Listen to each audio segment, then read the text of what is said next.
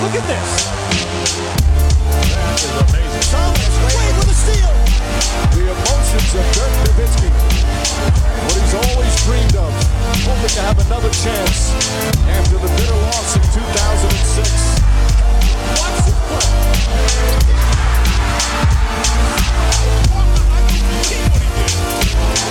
That is amazing. Hallo und willkommen zu Gut dem deutschen Basketball-Podcast im Internet. Mein Name ist André Vogt und ich begrüße euch zu einer neuen Folge unseres kleinen, aber feinen Basketball-Spiels. Heute mit dem zweiten Fragen-Podcast des Wochenendes. Gestern, Freitag, gab es den ersten. Heute gibt es den zweiten und auch der wird natürlich wieder präsentiert von manscape.com, dem Namenssponsor, Presenting-Sponsor, Sponsor dieses kleinen, aber feinen Basketball-Hörspiels. Und mittlerweile wisst ihr, was die Jungs machen. Sie machen den Lawnmower 4.0, auch den Lawnmower 3.0, aber warum denn? Den, den, den, die ältere Variante nehmen. Man nimmt ja auch kein älteres Telefon mit Wählscheibe oder so, sondern den Lawnmower 4.0 wirklich ein Trimmer, ganzer Körper von Kopf bis Fuß. Super sicher, da muss man sich echt anstrengen, sich mit zu schneiden. Es gibt den Weed Wacker ne, für die Ohren und Nase. Es gibt The Plow, so ein Rasierhobel fürs Gesicht. Ist jetzt nichts für mich. Ich habe ja noch einen gewissen also ich habe ich hab Haare im Gesicht, kein Bart, aber ich habe Haare im Gesicht, die irgendwie halb drin stehen. Dann gibt es die Shears und Nagelset. Es gibt Ersatzklingen für alles, was ihr da kaufen könnt. Es gibt so Pflegeprodukte ohne Ende. Es gibt Boxershorts, T-Shirts. Es gibt so einen Kulturbeutel. Es gibt so einen Papiermatte zum unten hinlegen, wenn man sich rasiert. All die guten Dinge. Also ihr seid komplett rundum versorgt, wenn ihr bei manscaped.com einkauft. Äh, müsst mal gucken, es gibt zum einen die Produkte einzeln, dann gibt es diesen Peak Hygiene Plan, da kriegt ihr alles, was ich gerade gesagt habe, aus in so einem Abo. Muss mal gucken, ne, was das für dich das Richtige ist. Ähm, ich kann es alles uneingeschränkt empfehlen. Ähm, momentan gibt es für 20% oder gibt's 20% Rabatt auf alles. Alle Einkäufe, ne, kostenloser Versand, kriegt ihr normalerweise auch, wenn ihr Next 2.0 eingebt als Code. Von daher gebt es einfach ein, dann wissen die, dass ihr von mir kommt und viel Spaß damit und gönnt euch mal was über die Feiertage. Auch mal ein bisschen in der Richtung. Aber kommen wir zu euren Fragen. Gestern habe ich schon eine ganze Menge abgearbeitet. Äh, deswegen, falls eure Frage jetzt heute nicht dabei ist, einfach nochmal in den Feed schauen. Da gibt es einen anderen Podcast. Gestern war weit über eine Stunde. Heute mal gucken, wie weit wir hier noch kommen. Und die erste Frage kommt von Jona Heinz. Und der möchte wissen, berichten zufolge planen die Indiana Pacers, ihre besten Spieler für einen Neuaufbau zu traden. Die New York Knicks stecken derzeit in einer kleineren Krise, haben aber mit jungen Spielern und Veteranen, die durchaus preisgünstigen Verträge haben, Trade-Potenzial. Könnte einer der besagten Spieler den Knicks weiterhelfen und wenn ja, welcher? Also ich würde sagen, dass, ähm, also erstmal muss ich vorne mal weg nochmal sagen, was ich gestern auch schon erwähnt habe. Es äh, scheint für mich nicht so, dass die Knicks, äh, die, die, die Pacers einen unbedingt Neuaufbau äh, planen. Neuaufbau würde für mich ja bedeuten, man reißt irgendwie alles ein, ähm, sondern sie wollen den Kader, den sie da haben, so ein bisschen feintunen. Und sie haben Karis LeVert, Domantas Bonus und Miles Turner angeblich auf den Trade-Block gepackt, so nach dem Motto, okay, was kriegen wir denn für die? So, aber da fehlt natürlich jemand wie Malcolm Brockton, ähm, der auch ein wichtiger Spieler ist. Ähm, es ist wohl auch nicht so, dass sie Turner und Sabonis traden wollen, sondern wenn nur einen von den beiden. Und am Ende des Tages sieht es für mich so aus, als ob sie im Endeffekt hingehen und jetzt schon seit Jahren eigentlich schon zu dem Schluss gekommen sind, okay, also Turner und Sabonis ist keine Traumpaarung für uns. Wir müssen das so ein bisschen auflösen und mit einem Bigman vielleicht spielen, wo, ne, habe ich jetzt noch erwähnt, ähm, Rick Carlisle ja immer sagt, ja gut, plus-minus-mäßig oder Net-Rating, da sind das ja sehr gut mit den beiden, also es funktioniert ja. Wir müssen die gar nicht traden, aber ich glaube, das ist mehr nur so Rhetorik, um da den Preis äh, relativ hoch zu halten. Naja, wenn man dann weiß, äh, sagen wir mal, wir haben Brockton plus einen der Big Men, plus die anderen Spieler, die man hat, Chris Duarte zum Beispiel ähm, ne, und Isaiah Jackson. Und das ist so dann der Kern, den es weitergehen soll. Und dann natürlich die Spieler, die reinkommen für ne, LeVert plus einen der Big Men. Das ist ja dann kein Neuaufbau, sondern es ist eine Umstrukturierung des bestehenden Kaders. Ähm, wenn man ganz neu auf anfangen würde, wäre Brockton auf jeden Fall Teil dieser Geschichte, denn der hat den längsten Vertrag bis 2025. Levert, denke ich mal, hat man einfach jetzt gesehen, der ist sehr oft verletzt und, und, passt vielleicht nicht so richtig rein oder man denkt sich das ein bisschen, das ein bisschen unsicher, ob das äh, funktioniert. Ähm, und deshalb will man ihn wahrscheinlich dann auch abgeben. Vielleicht auch gerne in einer Kombination äh, mit Sabonis oder Turner. Das muss man dann mal abwarten. So viel nur dazu.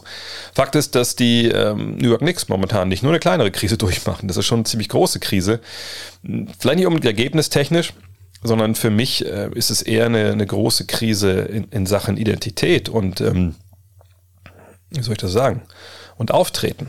Denn äh, die Knicks stehen bei 12 und 14. Jetzt kann man ja mit Fug und Recht behaupten, ja gut, wenn jetzt mal, das hat glaube ich Julius Randall letzte Woche oder vorletzte Woche gemacht, wenn jetzt mal drei, vier Spiele in Folge gewinnst, ja, dann stehen die Chancen nicht schlecht, dass du Top 3 bist im Osten.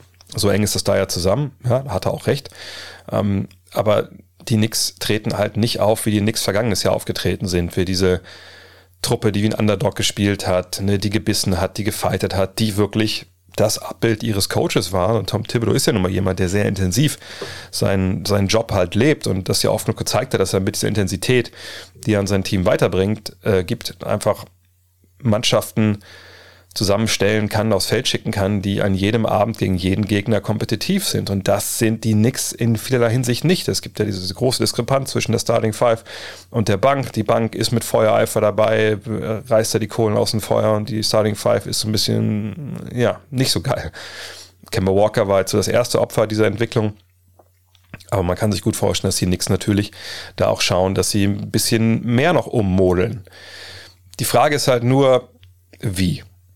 Ich denke schon, dass Leon Rose als äh, Boss da äh, des Managements mal anruft in Indiana und mit Kevin Pritchard mal kurz spricht. Aber ähm, was haben denn die Knicks jetzt wirklich realistisch, um das anzubieten für einen Sabonis, für einen Turner, äh, für einen Levert?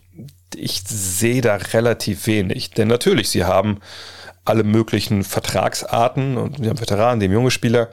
Nur, wenn wir bei den jungen Spielern anfangen, wen will man denn abgeben?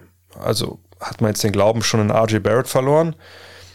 Das fände ich vielleicht ein bisschen früh. Ne? Sicherlich dieses Jahr ist er nicht so äh, überzeugend wie vergangenes Jahr bis jetzt. Ne? Das kann sich alles auch relativ kurzzeitig ändern. Ne? Vielleicht ist er auch ein Opfer ein bisschen von, äh, von der ganzen Teamleistung, aber auf jeden Fall ne, hängt er da den Erwartungen hinterher. Ähm, Obi Toppin spielt ja eine sehr, sehr gute zweite Saison in der NBA. Da ist ja der Ruf nach mehr Spielzeit eigentlich lauter. Emmanuel Quickly, der vergangenes Jahr also der Publikumsliebling war, da hätte man vielleicht sich ein bisschen mehr erhofft in der Entwicklung. Der Dreier fällt nicht so. Aber Quickly ist nun mal ein Point Guard und da kann man einfach auch sagen, gut, ähm, da ist nicht so die große, der große Bedarf bei Indiana, wenn man eben einen Malcolm Brockton hat.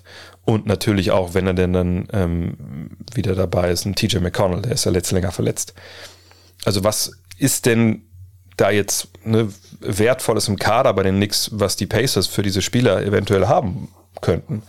Und ehrlich gesagt fällt mir da wenig ein. Yvonne Fournier, der 17 Millionen verdient, äh, genauso wie, wie Caris LeVert, der ist, glaube ich, momentan, ich will nicht sagen untradable, aber ist relativ nah dran. Also ne, die Leistung, die er gerade bringt ähm, und die Probleme, die er natürlich auch defensiv hat. Ich glaube nicht, dass der in den Jahren reinpasst, dass man auch sich dann ihn so langfristig, weil er hat ja gerade erst seinen Vierjahresvertrag unterschrieben, den halt äh, haben will. Alec Burks ist natürlich ein brauchbarer Veteran, genau wie Nerlens Noel. Ähm, aber, naja, also, du tradest ja nicht Spieler wie Sabonis, der All-Star ist, wie, wie ein Turner, der dieses Jahr, ja, zumindest sich so, glaube ich, von Leistung her im, im Dunstkreis des All-Star-Games bewegt. Die tradest du ja nicht gegen, gegen Rollenspieler, wenn du deinen Kader ummodeln willst und du ne, eigentlich in die Playoffs möchtest. Ne, Burks, Nerlens Noel, auch ein Kemba Walker sind eher interessant für Teams, die schon in den Playoffs stehen und vielleicht denken, sie müssten Positionen in der Rotation weiter hinten äh, bisschen aufpolstern. Und da sind die Pacers ja eigentlich nicht. Von daher, ich, ich sehe da ehrlich gesagt keinen Deal. Und, und so die Youngster, die mh, hm, vielleicht ein bisschen hinten runtergefallen sind, also Kevin Knox, der fast gar keine Spielzeit mehr bekommt, der ist null interessant. Ähm, Mitchell Robinson ist vielleicht interessant, ja, auch weil er natürlich sehr wenig Geld verdient, aber der wird ja dann auch jetzt relativ bald einen neuen Vertrag unterschreiben. Nur, wenn du Miles Turner abgibst, sage ich mal, für äh, Mitchell Robinson, also was hast du denn dann da gelöst für dein Problem mit den beiden Big Men? Also ich sehe ehrlich gesagt, wenn es ein Deal ist mit, mit zwei Parteien nur, sehe ich da eigentlich keinen Weg. Man kann natürlich mal ein drittes oder ein viertes Team dazu holen, aber auch da, also ich glaube, wenn die Pacers äh, nicht irgendwie zum Schluss kommen, äh, nicht die Pacers, sorry, die Knicks, die zum Schluss kommen, naja, wir wollen RJ Barrett nicht mehr haben und äh, Quickly kann auch gehen. Und selbst das, finde ich, reicht dann nicht unbedingt, ähm, um wahrscheinlich Spieler dann nach Indiana schicken zu können von einem dritten Team, die Indiana gerne möchte. Also von daher, ich, ich sehe da ehrlich gesagt keine Möglichkeit, mh, wie es dann Trade geben kann, der für die Pacers äh, sinnvoll ist. Würde mal als Turner defensiv helfen. Ja, ist sicherlich besserer Spieler als Mitch Robinson, aber wenn du auf den halt auch setzt demnächst, schwierig. Also ich glaube, da gibt es eigentlich eher, eher andere Teams, die, und das habe ich gestern ja auch skizziert, dann in Indiana wahrscheinlich ähm, auf mehr Gegenliebe mit ihren Angeboten stoßen. Lukas Wolf fragt, warum wurde Lonzo Ball eigentlich so hoch gedraftet? Laut Scouting Report war seine größte Stärke darin, seine Mitspieler besser zu machen. Es war schon vorher klar, dass er nie die lauten Zahlen auflegen wird und daher wohl nie All-Star. Würdest du sagen, dass er zu hoch gepickt wurde oder dass seine Fähigkeiten so selten sind, dass man trotzdem ein derartiges Skillset so hoch pickt? Da müssen wir, glaube ich, erstmal anfangen ähm, mit einer, also mit einer Erklärung. Ne, nochmal. Wann du gedraftet wirst, hat natürlich irgendwo damit zu tun, was du kannst und was für ein guter Spieler du bist. Aber, und das habe ich, glaube ich, die letzten zehn Jahre jedes Jahr gesagt, wenn es um die Draft ging, deine Draft-Position ist kein Power-Ranking in dem Sinne, dass wir jetzt da sagen, Alonso Ball war klar der zweitbeste Spieler in diesem Jahrgang oder das zweitbeste Talent. Und man hat ihn als zweitbestes Talent gesehen. Ähm, und deswegen wurde er da gedraftet. Das darf, es kann manchmal so stimmen und ne, dass auf den Big Boards der jeweiligen Teams sich das so ausgeht. Aber nicht alle Teams draften in einem Vakuum. Ne? Sie haben ja auch schon einen Kader oftmals, mit dem sie dann halt diesen äh, neuen Spieler, diesen Youngster verstärken. Und Teams haben Ansprüche, Teams haben Erwartungen oder eben nicht. Ne? Das ist halt nicht immer alles gleich. So, deshalb würde ich mir eigentlich dagegen wehren, eine Frage zu beantworten, die äh, im Endeffekt heißt, naja, äh, ist eigentlich Lonzo Ball ein zweiter Pick wert? So, weil das einfach von, von, Jahr zu Jahr, man hat ja auch nicht jedes Jahr die gleiche Talentdichte, in einem Jahrgang gleich ist und nicht jedes Teams, nicht jedes Team hat die gleichen Bedürfnisse, Pläne etc. Aber gucken wir uns mal nur mal vor Shits und Giggles hier die Situation um Lonzo Ball und die Lakers, die ihn ja gezogen haben, an im Jahr 2017. Das war, das war ja die Draft 2017. Wenn wir erstmal schauen, wer jetzt aus heutiger Sicht da wirklich abgeliefert hat, dann lohnt sich immer so ein bisschen der Blick auf vielleicht Value over Replacement Player, also Warp, so eine Statistik, die, ähm, mit der man dann sehen kann, sowas ist bisher so das Gesamtwerk der jeweiligen Spieler gewesen in der NBA. Und dann sieht man, okay, Jason Tatum, Donovan Mitchell, Bam Adebayo, Jared Allen, John Collins, die landen alle in der Hinsicht vor Alonso Ball. Danach sind Darren Fox, Derek White, OG Anunobi, Laurie Markan, Monty Morris, Thomas Bryant, Josh Hart, Luke Kennard, Jonathan Isaac, Kyle Kuzma, ähm, Jordan Bell, äh, Tony Bradley dann schon sehr harten Stand. Also eigentlich auch ein relativ tiefer Jahrgang gewesen äh, mit, mit guten Spielern. Und auch natürlich ein paar All-Stars, ja, vor allem Tatum, Mitchell Adebayo sind da natürlich zu nennen. Das sind auch die drei einzigen All-Stars, glaube ich. Ne? Und da haben wir noch nicht über Markel Fultz gesprochen. Da kommen wir jetzt gleich zu. So, wenn wir jetzt schauen, wer wurde denn da wo gedraftet? So, dann sind wir an Nummer 1 eben bei eben besagten Markel Fultz. Der kommt aus der University of Washington. Und ja, die ähm, Philadelphia 76ers haben diesen Pick und äh, wählen halt Fultz. Und ähm, denken sie, ne, haben da ihren ja, Point Guard der Zukunft. Was danach passiert, ne, steht auf einem anderen Blatt, aber ne, dass der jetzt in Nummer 1 wegging, war zum damaligen Zeitpunkt, ja, das haben, glaube ich, viele Draft-Experten auch, auch richtigerweise so gesehen. Dann kommen die Lakers an Nummer 2. So, und die entscheiden sich eben für Ball und dann eben auch gegen Jason Tatum, gegen äh, Donovan Mitchell, Bam Adebayo etc. So. Jetzt müssen wir zum einen erklären, was ist denn, oder wer ist denn Lonzo Ball, als er aus dem College kommt? Und der hat in UCLA nur ein Jahr gespielt, wie es ja alle machen, die gut sind mittlerweile. Und dann sehen wir folgende Zahlen. Wir sehen 14,6 Punkte, oh, okay, 6 Rebounds, 7,6 Assists, eine Wurfquote insgesamt von 55,1%, Prozent, eine Dreierquote von 41,2%, Prozent, eine Freiwurfquote von 67,3% und das Ganze in 36 Spielen. So. Also schon relativ breit aufgestellt, ähm, ne, was seine Statistiken pro Spiel angeht. Äh, grandiose Wurfquoten, bis auf die Freiwurfquote. Und wenn man sich erinnert so ein bisschen, und damals habe ich auch mal ein bisschen mir von ihm angeschaut, weil er natürlich ein sehr prominenter Name war und ich auch ähm, dann als er in NBA war, dann auch, habe ich auch einen Artikel über ihn geschrieben für die Five und dann habe ich mich natürlich im Rückblick noch ein bisschen mit der UCLA-Zeit beschäftigt und was man da gesehen hat, war halt schon, er war ein Spieler, der für seine Mannschaft sehr, sehr viel gemacht hat. Man hatte schon Fragen, ist er so jemand, der sich seinen Wurf kreieren kann ähm, in der NBA? Aber man konnte durchaus die Hoffnung haben, okay, das ist ein Pass-First-Point Guard, der dein Team nachhaltig besser macht und seine Mitspieler besser macht und eben auch im Zweifel den Dreier trifft, obwohl seine Schussmechanik eben nicht die, sag ich mal, ähm, gängigste war. Jetzt muss man natürlich auch hingucken, wie sah es eigentlich bei den Lakers aus in dieser Saison? Oder vielleicht lieber in der Vorsaison erstmal gucken, also 15, 16. Und das ist ein Jahr gewesen, ja, da lief es nicht gut, sonst hätten sie auch nicht so früh gedraftet. Ja, sie, gewinnen 17 Spiele. Kobe ist noch dabei in dem Jahr, Jordan Clarkson, Lou Williams, D'Angelo Russell, Juice Randall, Nick Young, Brandon Bass, Roy Hibbert, also merkt schon, Larry Nance Jr., ähm, Meta World Peace noch. Das war schon jetzt klar, die Zeichen standen klar auf Neuaufbau.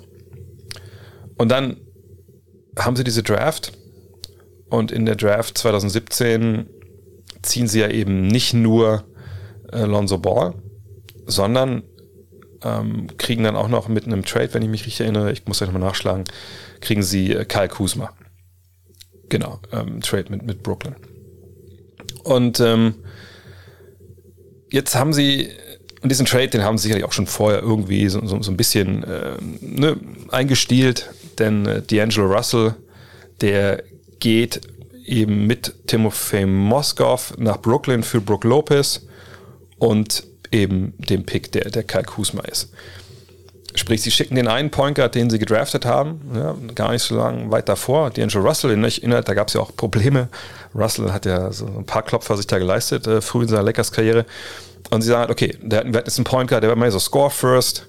Ähm, mit Lonzo Ball haben wir jemanden, der ist äh, ne, Score Second vielleicht.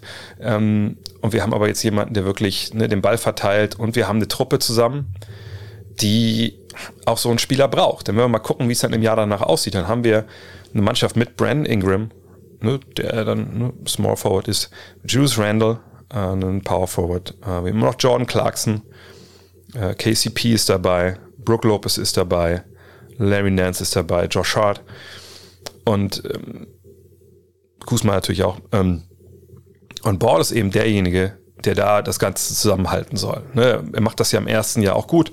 Ne? Zehn Punkte, knapp sieben Rebounds, sieben Assists. Da kann man nicht meckern. Fällt der Dreier? Nein, nur 30,5 Prozent. Vielleicht hätte man auch ne, schon darauf hinschließen können, dass er nicht den, den besten Dreier hat, aufgrund seiner Freiwurfquote, die ja wirklich nicht gut ist äh, im College und dann auch äh, in der NBA. Im ersten Jahr trifft er nur 45 Prozent seiner Freiwürfe, schießt auch nur einen pro Spiel. Aber ne, man wollte halt diese Art Spieler haben und damals, wer war damals noch der Entscheider? Klar, Magic Johnson. Was war Magic Johnson für ein Spieler? Ja, war einer der besten, vielleicht der beste Point Guard aller Zeiten. Aber auch jemand, der seine Mitspieler besser gemacht hat. Von daher ne, hat das immer auch viel damit zu tun, warum der dann diese Entscheidung trifft. Ähm, und deshalb haben sie damals sich eben für Lonzo Ball entschieden. Ähm, auch weil die Spieler, die danach dann kamen, sie hatten ja nun mal das zweite Wahlrecht, und sie konnten sich ja jeden nehmen, außer Fultz, ähm, die waren nicht über jeden Zweifel erhaben. Ähm, Jason Tatum, da war man so ein bisschen ja, zwiespältig, ne, wie der dann in der NBA funktionieren würde. Ähm, man hatte auf der Position Kuzma halt schon ausgemacht, als einen, den man gerne haben wollen würde. Man hatte eh schon Randall und Ingram, so, ne, also da hat, glaube ich, Tatum einfach nicht so reingepasst. Donovan Mitchell da haben die aller, allerwenigsten, wenn überhaupt, kommen sehen, die Entwicklung, die er gemacht hat, sonst wäre er nicht Nummer 13 gelandet. Das gleiche gilt Nummer 14 für Bam Adebayo, der auch in seinen ersten Jahren kaum aufs Feld kommt und äh, sich erst entwickeln muss eben zu der Art Spieler, die er halt heute ist. Ich übertreibe, glaube ich, glaube ich, die ersten zwei Jahre so um die 20 Minuten gespielt, aber ne, er war nicht dieser All-Star, den wir jetzt haben. Jared Allen war ein riesiges Projekt und John Collins und wie gesagt, ein Big Man wie Adebayo, Allen und Collins brauchten sie ja sowieso nicht. So. Und das waren jetzt ja alle die, die vor ihm stehen im Warp heutzutage. Die Aaron Fox ist auch nicht die Art Point Guard, die wahrscheinlich Magic wollte für seine Mannschaft. Naja, und dann Derek White, OJ Nobi, Laurie Markan, Monty Morris, Thomas Bryant, Josh Hart, Luke Kennard, Jonathan Isaac, würde ich jetzt nicht unbedingt sagen, dass das bessere Picks gewesen wären für diese Mannschaft. Also es war äh, eine Mischung aus ähm, Need, also was die Mannschaft brauchte, was der Entscheider, Magic Johnson, ne, sich so überlegt hatte, wie sein Team auch spielen soll. Klar war Lonzo Ball auch ein Lokalmatador in der UCLA und, und da auch in LA aufgewachsen. Mm, aber dieser Skillset, den er hatte, den, den brauchte man da halt. Den wollte man haben. Heißt das jetzt, dass dieser Skillset immer Nummer zwei gezogen werden muss? Nö. Das kommt auf den Spieler an, auf das Gesamtpaket und das lässt sich einfach nicht so krass kategorisieren. Ja, ich weiß, dass wir, also letztes Jahr mit Thor Badel hatte ich ja diese, diese Serie zur Draft, wo wir darüber gesprochen haben, James Wiseman und ist, es, ist, ist so ein Spieler wertvoll, ein Big Man, der nur Pick and Roll, Pick and Pop sein kann und ein bisschen Ringbeschützer, äh, wenn man Shot Creator bekommen kann. Das ist eine andere Frage. Aber in dem Fall hier stellt sich diese Frage halt nicht, weil das, was er äh, bringt, auch jetzt natürlich bringt, auch defensiv bringt, ist halt sehr wertvoll und äh, man darf einfach diese Spieler nicht im absoluten Vakuum betrachten. Man muss immer gucken, was war das für ein Jahrgang, was brauchte das Team und dann kann man das Nachteil, nachgehend äh, beurteilen. Michael fragt, wenn ich mir die Lakers zum Beispiel gegen die Grizzlies ansehe, wirken die auf mich wie eine gelangweilte Altherrentruppe.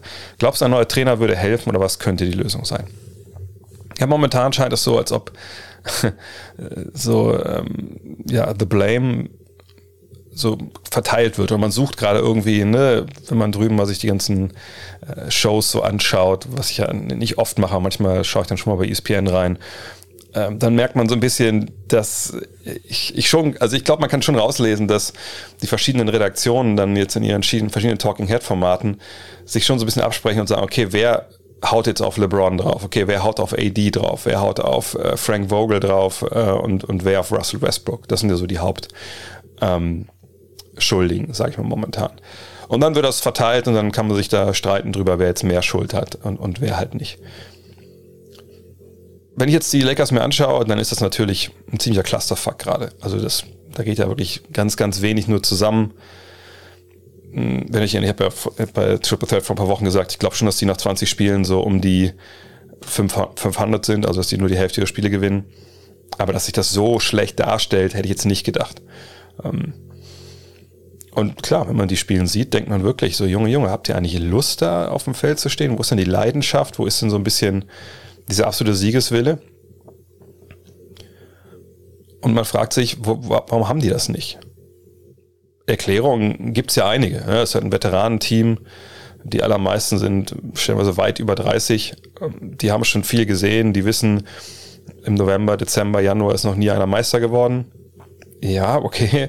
Gleichzeitig sollte man ja denken, dass sie den, den Prozess über so eine Saison zu schätzen wissen, dass man halt besser wird, wenn es irgendwie geht. Ähm, es ist schon spannend, ne? weil sie hatten bisher das zweitleichteste äh, Programm, also zweitleichteste Spielplan. Gleichzeitig haben sie, wenn man so schaut, ähm, wie sie dann diese Gegner geschlagen haben, auch wirklich nicht gut performt. Ne? Im Gegenteil, sonst würden sie auch nicht bei 50-50 stehen. Klar haben sie Rückschläge, mussten sie hinnehmen mit LeBron, der nur das zwölf Spiel, glaube ich, gefehlt hat. Taylor Horton Tucker war nicht dabei. Äh, ein paar andere Jungs haben gefehlt oder fehlen immer noch. Aber alles in allem ist es halt ein relativ beliebiges Team gerade. Ähm, in dem Sinne, dass sie aufs Feld gehen und die, die scheinen es nicht gerade den, den großen ja, durchdringenden Plan zu haben, sondern machen so ein bisschen, jeder macht so ein bisschen sein Ding und dann darf mal der und dann darf mal der und, und so richtig in Ruck geht durch die Truppe nicht und so richtig geil zusammen äh, spielen die halt auch nicht und, und es, es fehlt einfach so der Funke, der einfach mal überspringt. Kann man da jetzt auf den Coach zeigen? Ja, kann man natürlich machen. Ich denke aber, dass man auf den Falschen zeigt, wenn ich ehrlich bin. Denn wenn wir davon reden, dass es hier jetzt ein Veteran-Team ist, ne? LeBron 37, Davis ja auch schon 28, äh, Westbrook 33, Anthony, Anthony 37, ähm, Wayne eine 34, Avery Bradley 31, Dwight Howard 36, DeAndre Jordan 33, Kent Basemore 32, John Rondo 35. So, dann haben wir genug Veteranen, wir haben, was ich, wie viele Hall of Famer in der Truppe. Wir haben Leute, die, die schon Titel gewonnen haben und die wissen, wie es geht. Klar sind die alt, aber die haben schon in dieser Liga erfahren, was es heißt zu gewinnen, was es braucht zu gewinnen. Und das finde ich ist, ist sehr, sehr wichtig.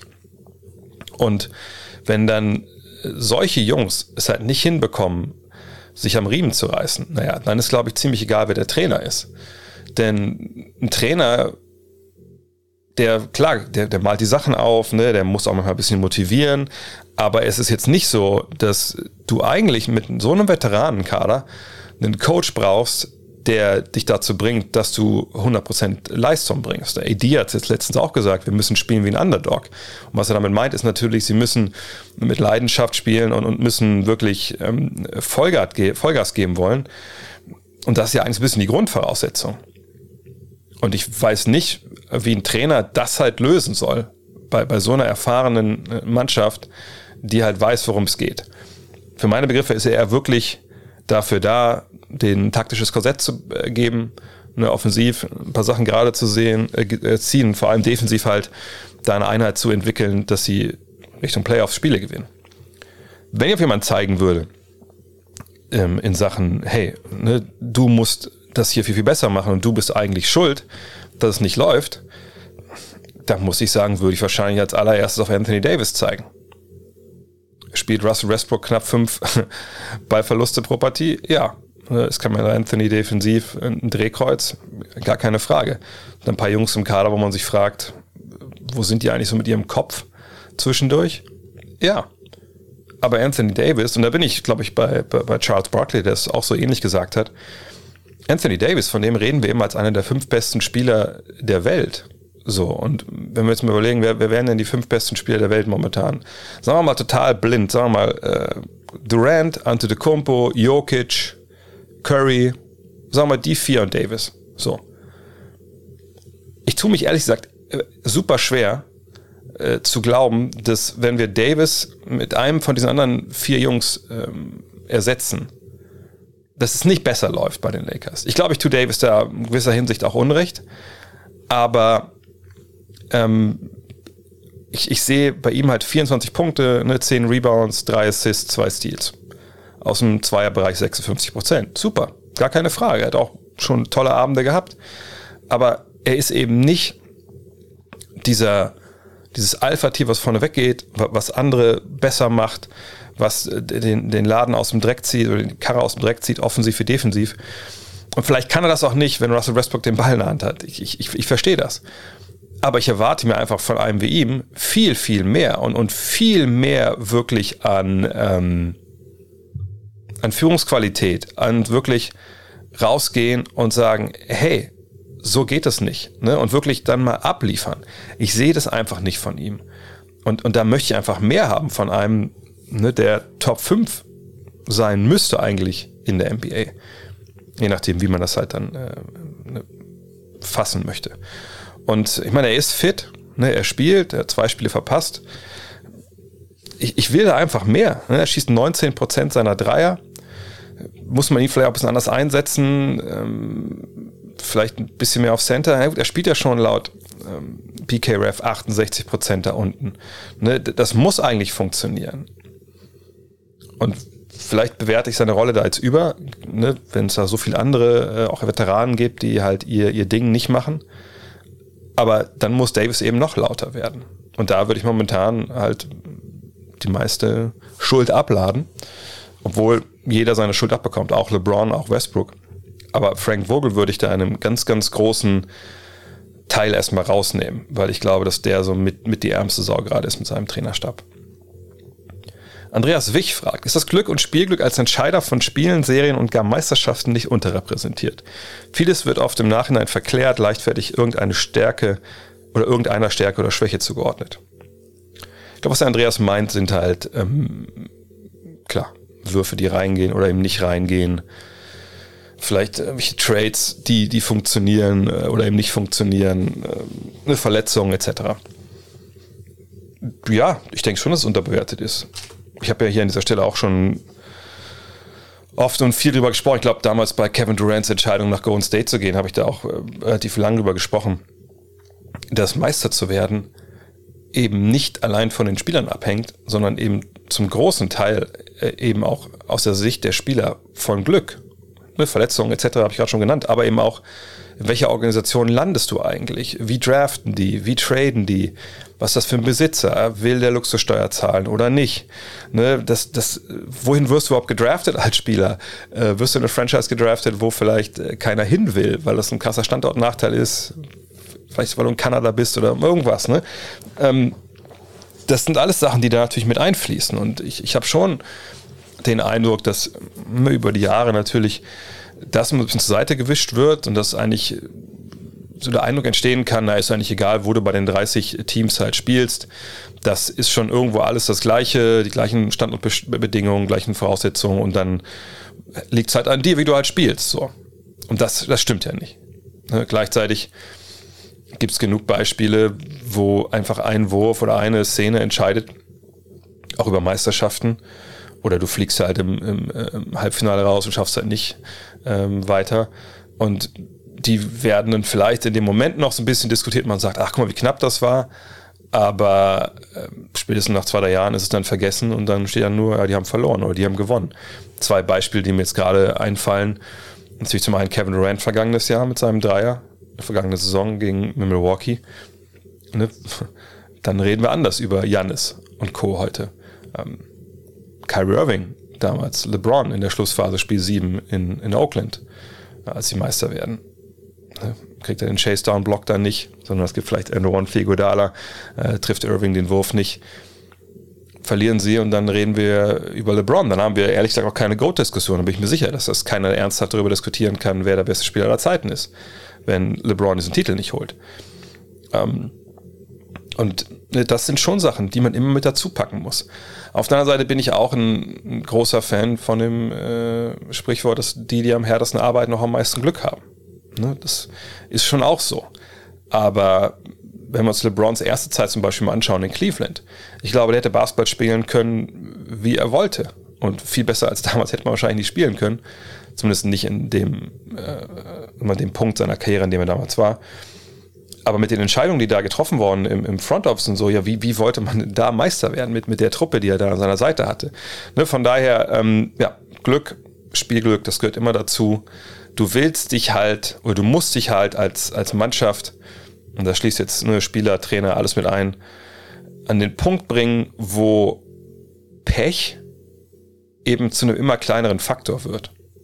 Ne, dass du halt sagen kannst, okay, wenn wir als Golden State Warriors gegen die äh, Cleveland Cavaliers in den Finals stehen, dann muss schon echt viel schief gehen, wenn wir das verlieren in sieben Spielen. Ne? Also dann musst du in der Lage sein, dass alle Spieler spielen können, dass, äh, weil ich meine, ich, ich sage das jetzt einfach mal so, ich will es nicht ausreden für die Warriors finden, aber wenn ich erinnert, ne, die Warriors gehen da schon klar als Favorit natürlich in diese Serie gegen Cleveland.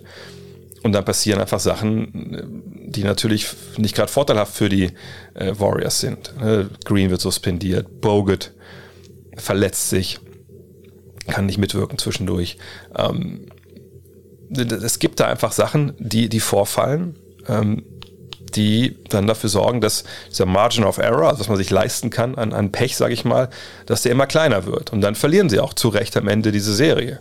Ähm, aber du willst halt immer ne, diesen, diesen Faktor Pech, genau die Abhängigkeit von Faktor Glück, die willst du natürlich minimieren, minimieren, minimieren mit der Arbeit, die du vorher reinsteckst. Aber am Ende des Tages wird es diesen Faktor immer geben. Christoph Kmielewski fragt, die GOAT-Debatte um LeBron und Mike, ist es für dich relevant, dass Michael Jordan zu seinen Titeln meistens gegen All-NBA-Teammitglieder gewinnen musste, musste, äh, LeBron aber meistens bis zu den Finals gegen niemanden Guten im jeweiligen Jahr? Meine die krasse Diskrepanz von Ost oder West gegen Ost in der NBA, also zur Zeit von, von LeBron. Ähm, deshalb muss ich sagen, dass die Go-Debatte, wenn man sie richtig führen will, so vielschichtig ist und, und, und so viele verschiedene Faktoren hat, dass es eigentlich unmöglich ist für meine Begriffe, das abschließend zu klären, selbst wenn LeBron dann irgendwann mal seine Karriere beendet hat. Weil ähm, man auch gar nicht weiß, zum Beispiel in der Hinsicht jetzt hier, wenn man das jetzt so erklären will, ja, okay, ne, also in den All-NBA-Teams standen halt wenig Gegner von ähm, LeBron auf seinem Weg in die Finals äh, im Osten. Dann, wie, aber wie wert ist das denn? Also wenn das wirklich jetzt, wenn wir das feststellen, wie, wie hoch ist das zu gewichten? Und, und versus, naja, LeBron musste aber äh, in den Finals relativ oft gegen absolute Überteams antreten und ein paar der besten Teams aller Zeiten, was bei, bei Jordan jetzt vielleicht nicht der Fall war. Wie hoch bewerten wir die Tatsache, dass ne, einfach vielleicht die Talentdichte heute höher ist ne, die, die Spieler einfach besser Basketball spielen können, als das damals der Fall war und, und hatte nicht vielleicht sogar jemand wie Jordan da einen Vorteil, den es danach halt nicht mehr gab, weil er einfach total fit war. Ne, als einer der ersten, weil er angefangen hat, wirklich mit einem Personal Trainer zu arbeiten und ähm, ne, da gibt es verschiedenste, also bestimmte hundertste, hunderte verschiedene ähm, Punkte, die man äh, ganz, ganz schwer ne, gewichten kann etc. für mich ist es ehrlich gesagt nicht relevant, dass Jordan auf seinem Weg gegen Ewing, Miller äh, etc. Äh, gewinnen musste. Weil All-NBA-Teams, klar, bilden natürlich in der Regel ganz gut ab, was in der Saison äh, soweit passiert ist.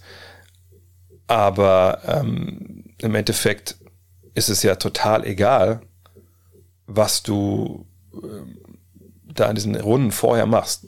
Ne? Und ich würde jetzt nicht sagen, dass die Teams, gegen die Mike dann spielen musste in den Finals, dass sie vorher durch Abnutzungsschlachten gegangen sind und, und dann in, auf der letzten Rille in die Finals kamen und da nicht wussten, äh, wie ihnen geschieht, weil er ein frisches Team, äh, äh, sorry, ne, bei, bei LeBron und da, weil ein frisches Team dann äh, aus Cleveland kam. Ich meine, so oft haben sie ja auch nicht gewonnen dann. Ne? Also oder aus Miami. Und Miami war natürlich absolutes Überteam, da war es wahrscheinlich, und vor allem Miami hat ja auch dann gegen, gegen Boston und so und gegen Indiana da Schlachten geschlagen. Also das sehe ich einfach nicht so. Das ist ein kleiner Aspekt, den man eventuell sich so hinlegen kann.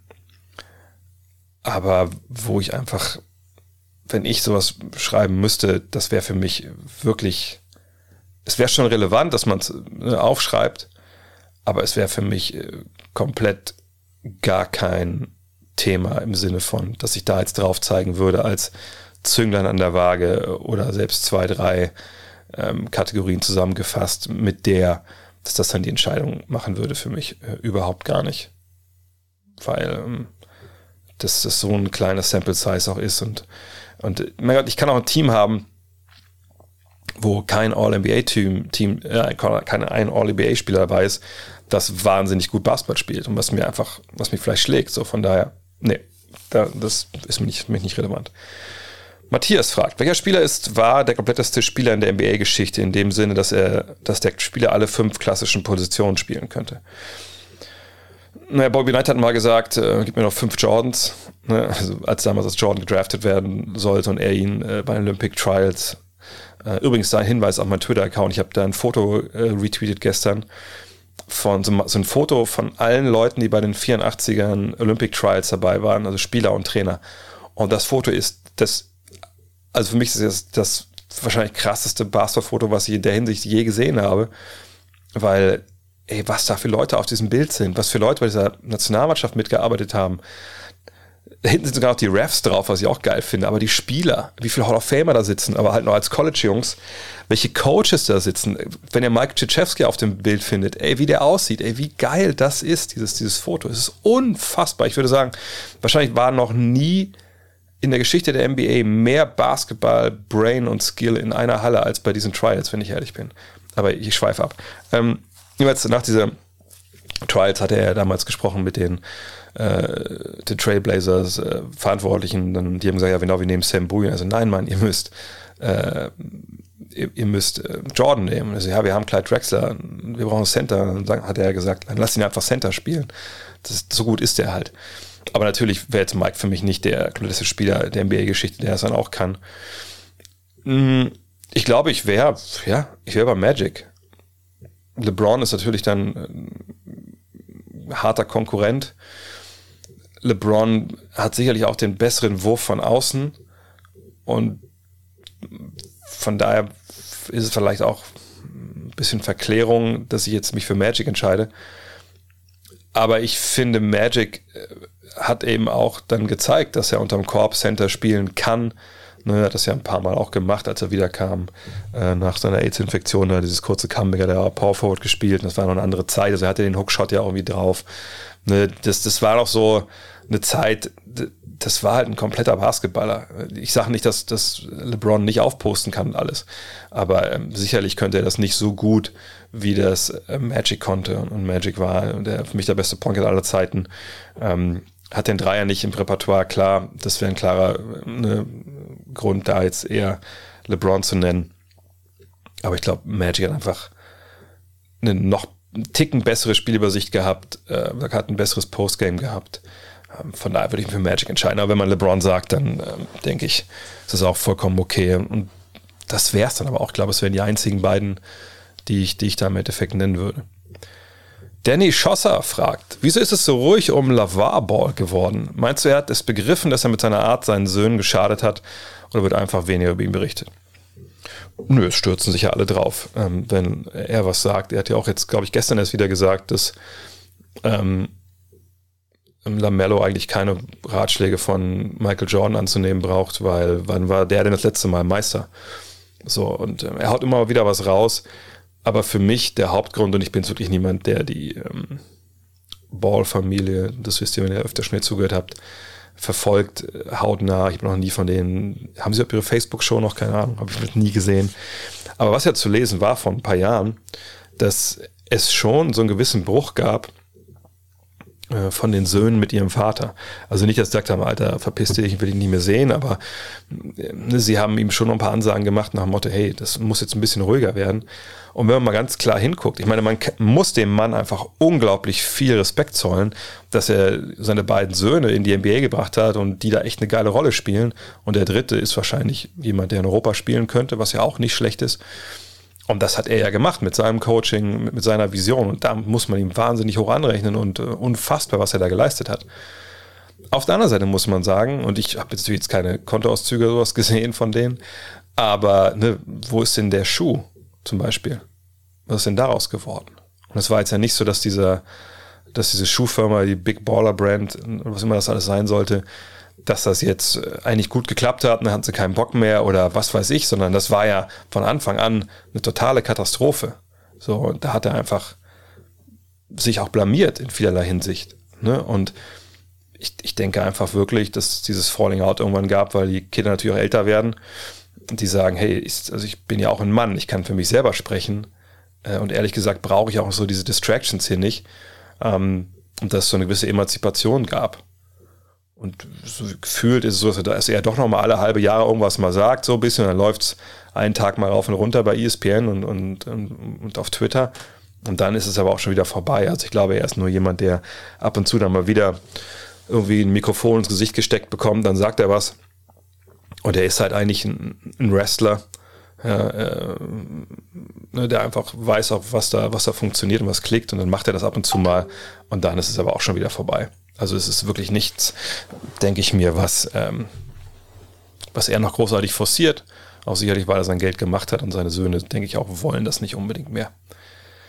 Tops gefragt. Welche Halle und Arena weltweit hat dich am meisten beeindruckt? Optisch, aber auch stimmungsmäßig. Und ob dir spontan direkt eine einfällt, wenn wir vom Gegenteil ausgehen. Hm, also, wenn ich es auf Stadien nochmal erweitern würde, hat mich am allermeisten äh, nicht beeindruckt das alte Wembley-Stadion, als ich da war beim Länderspiel damals im letzten Deutschland gegen England, da, diesem 1 zu 0 von Didi Hamann, weil das war ein absolutes Drecksloch. Ich habe das getourt gehabt vorher, da fand ich es total geil, ne? also alt, wirklich oldschool ohne Ende. Aber als dann das Spiel da war, als man gesehen hat, dass so aus den Klos unter der Wand die Pisse rauslief auf die Straße, da war ich dann ein bisschen weniger äh, eingenommen von, von diesem alten Flair. Aber das war ja ein Stadion. Also, wenn wir über Arenen sprechen, also wo Basketball gespielt wird, ähm, und jetzt, wenn es nur um die Halle jetzt geht und nicht, nicht um die Stimmung und ähnliches, aber auch Stimmung steht ja auch. Also stimmungsmäßig beeindruckt hat mich immer noch äh, die Eurobasket 2005, das Finale in, in, in Belgrad. 20.000 Leute, das war wirklich krass, so architektonisch oder so oder optisch fand ich es jetzt da nicht so geil, aber äh, das war wirklich krass aus mehreren Gründen. Allein ne, die 10.000 griechischen Fans, die da waren, die nur durchgebrüllt haben, ähm, dann die, ich glaube Ninja Turtles haben sie die da im Volksmund genannt, also so, ich weiß gar nicht, was das der deutsche Begriff ist, so Riot Police, ne, also Polizei, die sahen wirklich aus den Ninja Turtles, komplett schwarz angezogen, Ganzkörperpanzer. Die standen alle rund, also die Halle, das war wie so, ja, wie so eine Schulturnhalle, wo man so ein bisschen unter die, unter die, unter die Tribüne runtergehen kann, also so ein Drahtgestell. Und, und da unten standen die einmal rund ums, um, um, um die Arena, also in diesem Innenbereich, wo man stellenweise lang gehen musste, wenn man dann zum Journalisten ins Presseraum wollte oder so. Äh, und dann war das einfach wahnsinnig laut, weil, weil die Ränge da drüber waren. Das fand ich irgendwie sehr beeindruckend damals, das weiß ich noch. Ähm, ich weiß, dass das, die alte Halle in Spectrum, war es das Spectrum noch? Oder hieß das dann anders? Wachovia Center. Jedenfalls die Halle 2001, wo ähm, die Finals Philly gegen äh, LA waren äh, mit Ivers. Das war meine ersten NBA Finals. Das Spiel 3 werde ich nie vergessen, wie laut das da war. Ähm, stimmungstechnisch ganz unten, muss man sagen, ist das Barclays Center, was mich so optisch extrem mitnimmt und total, das finde ich super, super geil. Ähm, komplett, also von der Außenansicht sieht aus wie so ein, äh, ist das ein romulanisches? Nee, so ein Klingonenschiff eigentlich eher, mit dieser Rostoptik und so. Und dann äh, hast du diesen, diesen, diese große Fläche, wenn du reinkommst, hinter diesem Starbucks da beim Eingang. Ähm, das kennt man ja aus vielen Hallen gar nicht, mal quasi in der Halle nochmal so, so, einen, so einen Vorplatz, sag ich mal, hat und dann geht man da rein. Das alles so offen ist, das finde ich wahnsinnig gut, aber das hat gar keine Stimmung. Zumindest letztes Mal, als ich da war, war da gar keine Stimmung. Ich habe da eben auch schon vier, fünf Spiele gesehen. Ähm, der Madison Square Garden hingegen äh, jetzt nach der Renovierung wahnsinnig gut. Stimmung und auch so Eindruck, wenn man drin ist. Gleichzeitig war es vor der Renovierung eigentlich auch, habe ich immer gesagt, das ist die Wilhelm Dopatka Halle der NBA. Das war alles so aus Plastik und irgendwie komisch und, und alt. Aber jetzt echt besser. Ähm, American Airlines ähm, Center finde ich immer noch super in Dallas, was eine andere Architektur hat und die Stimmung da auch echt gut ist. Ja, die würde ich so nennen wollen. Aber man muss schon sagen, dass die allermeisten Arenen sich in den USA halt schon sehr, sehr ähneln. Und es gibt bestimmt, ich glaube, ich waren 21 Hallen. Ähm, ich glaube, wenn du mich in zehn von denen einfach blind reinstellst und also jetzt in den Umlauf äh, und du äh, nimmst so ein bisschen die, die Teamfarben weg und sagst, du fragst mich, wo ich bin, dann könnte ich wahrscheinlich sagen, weil die zehn Hallen alle gleich aussehen. Dill Schweiger fragt, wann ist dir bewusst geworden, dass es mit den Printmedien langsam zu Ende geht und wie stehst du dazu? Ich erinnere mich noch nostalgisch an die erste fünf oder five in meinen Händen, da war ich zwölf. Oh Gott. Und ich kann mir nicht vorstellen, dass das heutzutage bei einem Jugendlichen das gleiche auslösen würde auf dem iPad als E-Paper. Zum Glück hast du dich frühzeitig gut anderweitig aufgestellt. Ich freue mich auf die erste Ausgabe des neuen Magazins. Ja, Dankeschön. Also das ist vorbei sein kann mit Five, ähm, auch relativ schnell, das war mir eigentlich schon ab der ersten Ausgabe klar, weil wir ja gar nicht wussten, kommen wir überhaupt durchs erste Jahr oder ne, wie sieht das aus. Aber da war ja natürlich so printmäßig, dass jetzt die Printmedien generell äh, abgehen, noch, noch nicht so nicht so klar. Allerdings die Medienkrise ne, mit sinkenden Auflagen und, und Anzeigenzahlen im Print, die war ja schon seit 2000 eigentlich klar zu sehen. Von daher, also dass es schleichend zu Ende gehen würde, das ist mir schon seit 20 Jahren klar eigentlich. Ne, ähm, aber gleichzeitig dachte ich halt immer, also für eine, eine Kernzielgruppe, die Bock hat und wenn du gute Arbeit leistest, ähm, da wirst du immer einen Markt finden. Das denke ich auch nach wie vor so.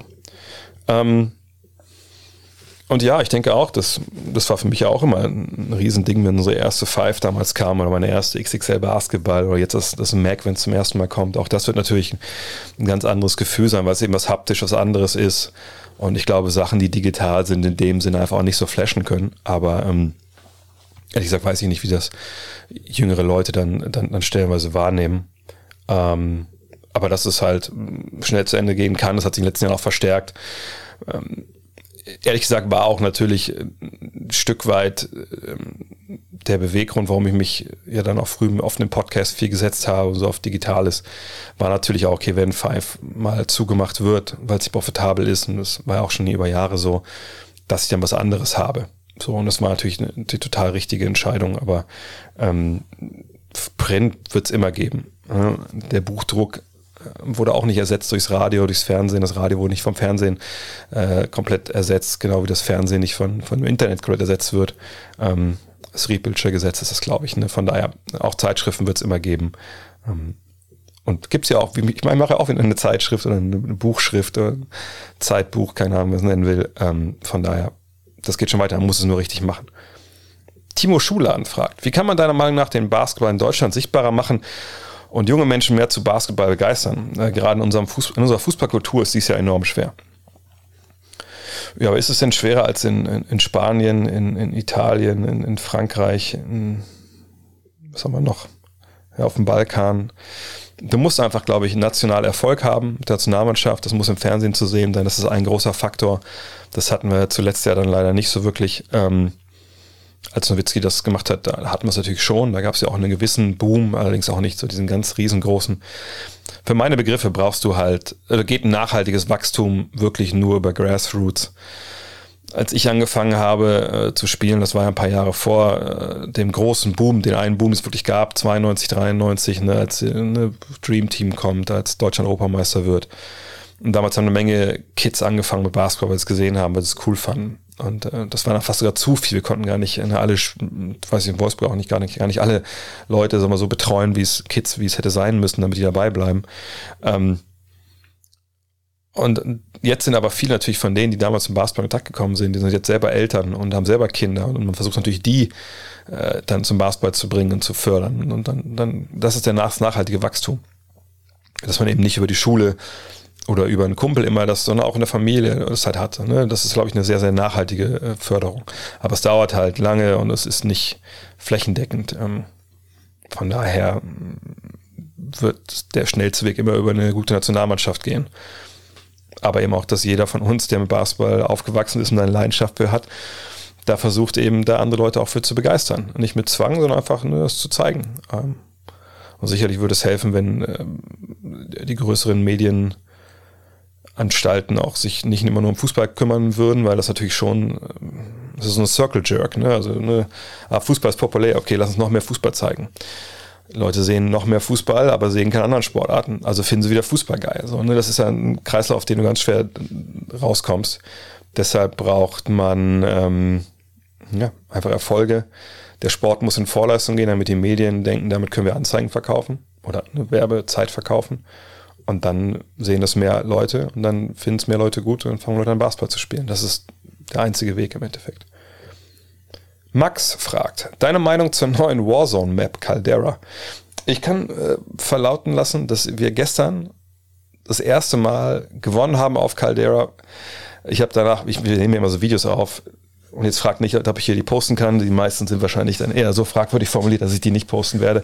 Aber gestern, wir schicken unsere Videos dann immer von diesem Screen, wo man abgeholt wird. Und ich erzähle dann immer was, was ne, zu dem jeweiligen Video. Ähm, da habe ich gestern gesagt, ja, guck mal, Caldera ist jetzt schon unsere Bitch. Was natürlich überhaupt gar nicht stimmt. Und was eine höchst fragwürdige Formulierung war. Aber ich finde die Karte cool. Also coole Farben, komplett riesig. Also wie groß ist das Ding? Bestimmt doppelt so groß wie ähm, Verdansk, ganz anders. Ich habe ehrlich gestern gesagt, ey, ich verlaufe mich hier, ich finde mich gar nicht zurecht. Ne, es ist nicht so, dass die Häuser irgendwie alle gleich aussehen oder bestimmte Arten von Häusern alle gleich aussehen, wie es das auf, wie das in Verdansk gab. Von den Waffen habe ich noch gar keine Ahnung.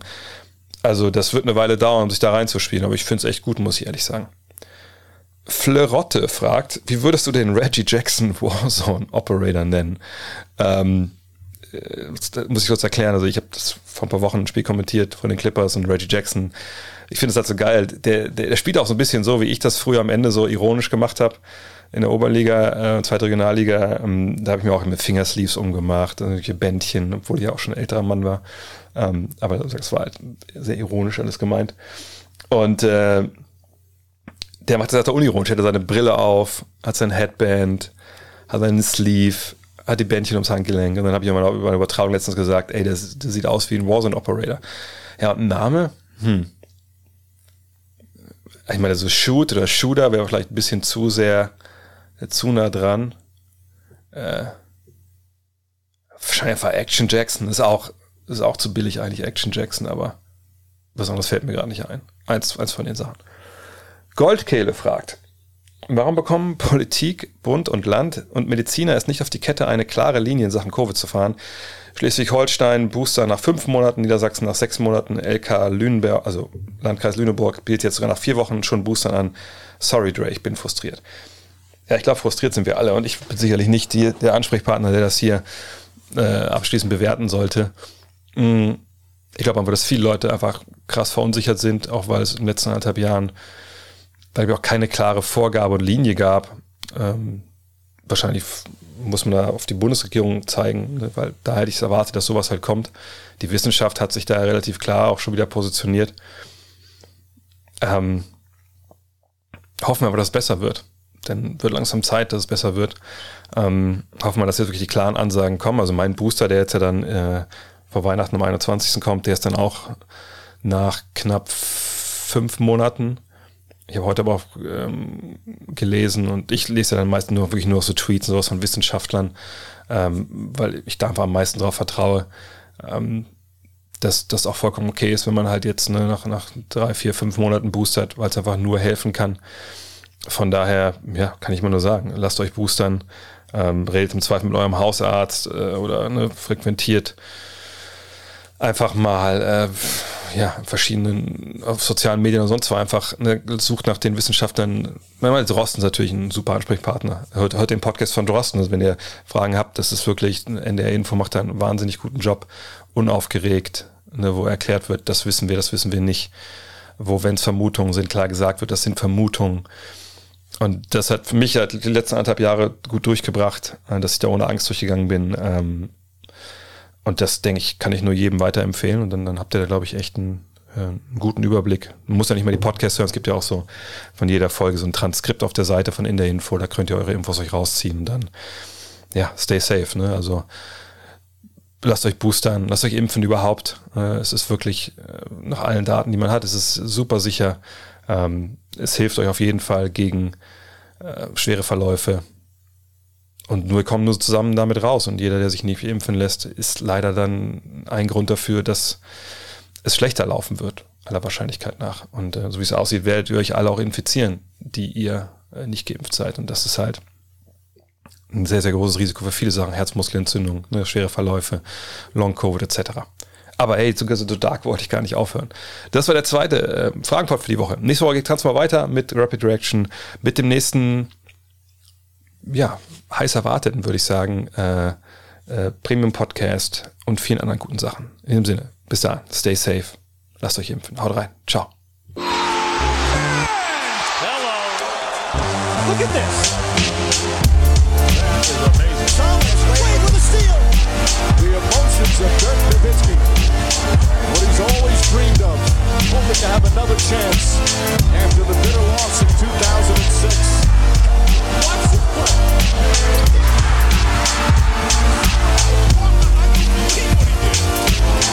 That is amazing.